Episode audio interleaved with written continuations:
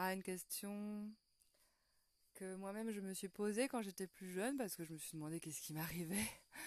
Et euh, j'ai souvent entendu en plus euh, mes amis dire euh, Oh ben moi quand je fais l'amour avec elle je la fais pleurer. Alors je me disais bah dis donc pourquoi les femmes elles pleurent quand elles font l'amour? Et puis bah moi je me suis déjà retrouvée à pleurer en faisant l'amour, surtout à l'orgasme et à, à, avoir des idées complètement bizarres pendant à la fin de l'orgasme et voilà. Donc la question c'est pourquoi il m'arrive de pleurer quand j'ai un orgasme? Est-ce que c'est normal?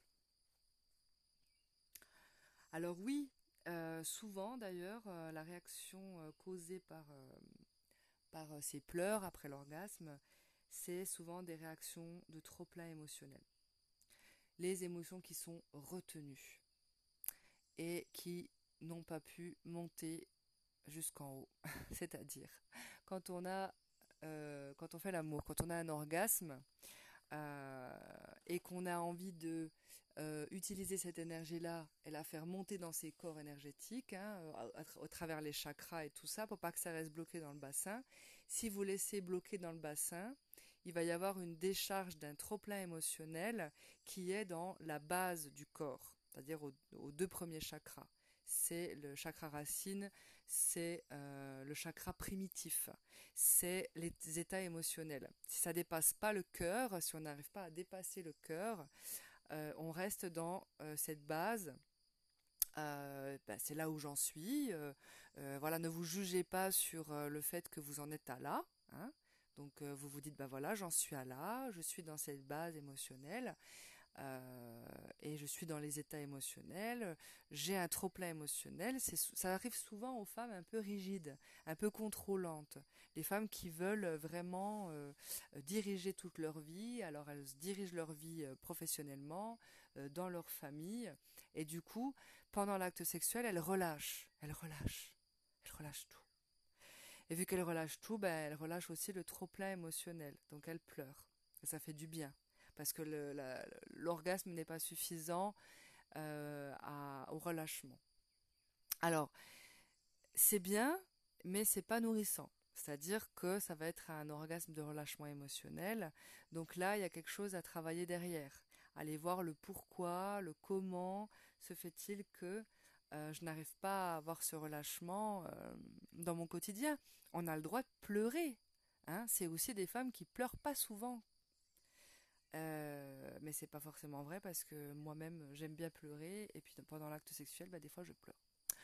Mais euh, grâce euh, à tous ces exercices que je pratique sur moi, que j'aborde dans mes bouquins et que j'expérimente, j'ai compris comment ça se fait que euh, je pleure euh, quand j'ai un orgasme. il y a longtemps que ça m'est pas arrivé parce que je pense que les exercices que je pratique sur moi commencent à faire de l'effet et je commence à changer d'état d'esprit euh, et, et je nourris mon corps différemment. Maintenant, avec l'acte sexuel, quand il y a orgasme, je fais monter cet orgasme dans mes chakras, dans mes différents corps, pour pouvoir nourrir tout mon être, et l'orgasme peut durer très longtemps. Et du coup, il n'y a pas de relâchement. C'est pas un relâchement, c'est pas une décharge énergétique ou une décharge émotionnelle qui va se passer à l'extérieur de mon corps. C'est quelque chose que je vais utiliser pour nourrir mes corps et euh, que je vais faire monter dans, tout ça. Bon, je l'explique dans mon bouquin Thérapie que je suis en train de terminer et je peux aussi vous l'expliquer en consultation.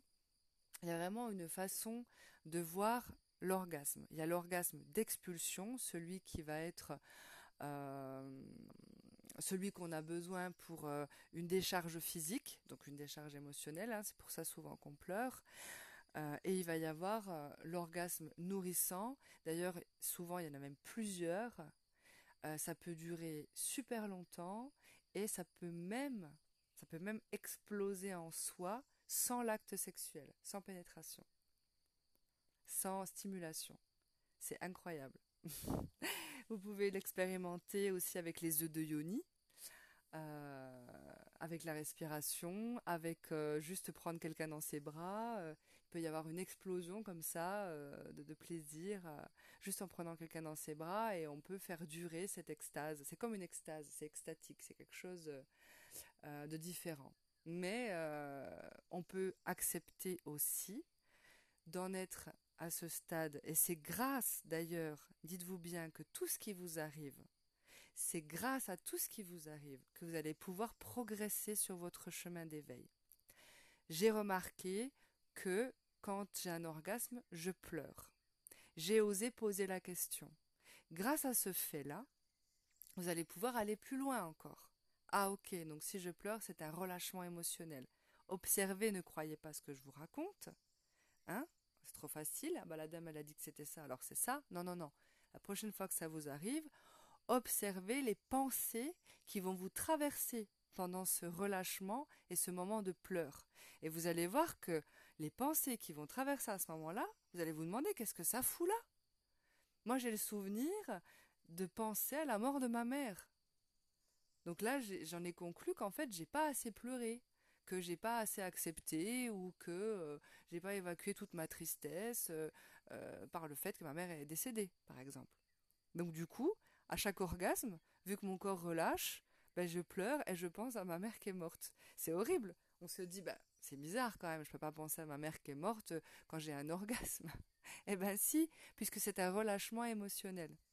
Donc, observez quelles sont les pensées qui arrivent quand ça vous arrive, pour pouvoir valider ce que je viens de dire, hein, sans croire euh, juste bêtement. C'est très important d'expérimenter ce que vous entendez. Et à partir de ce moment-là, faire peut-être un travail de découverte ou peut-être que vous avez envie d'aller plus loin. Donc à ce moment-là, on peut en parler ensemble ou alors il y a peut-être des podcasts que j'ai mis qui, sont en rapport avec, euh, cela, je sais plus, parce que j'en ai fait un paquet maintenant. Et du coup, par ce fait, on va pouvoir euh, eh ben, s'intéresser à aller plus loin. Bon ben voilà, je suis encore dans mes strass émotionnels, donc dans mes deux premiers chakras qui sont du domaine du primitif.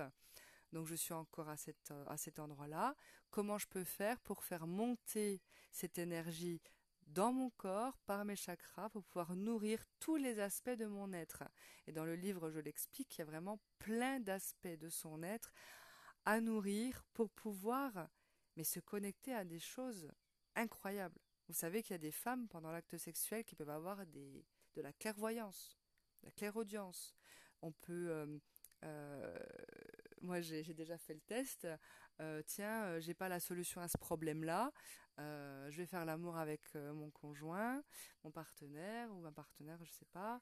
Je sais plus avec qui, je sais plus quand. et puis, on va aller découvrir. on va poser la question. Hein on va utiliser cette voix-là. voilà, c'est comme euh, je vais dormir, puis demain j'aurai la solution. Eh ben là, on pose l'intention. J'aimerais bien euh, avoir euh, telle solution à tel problème.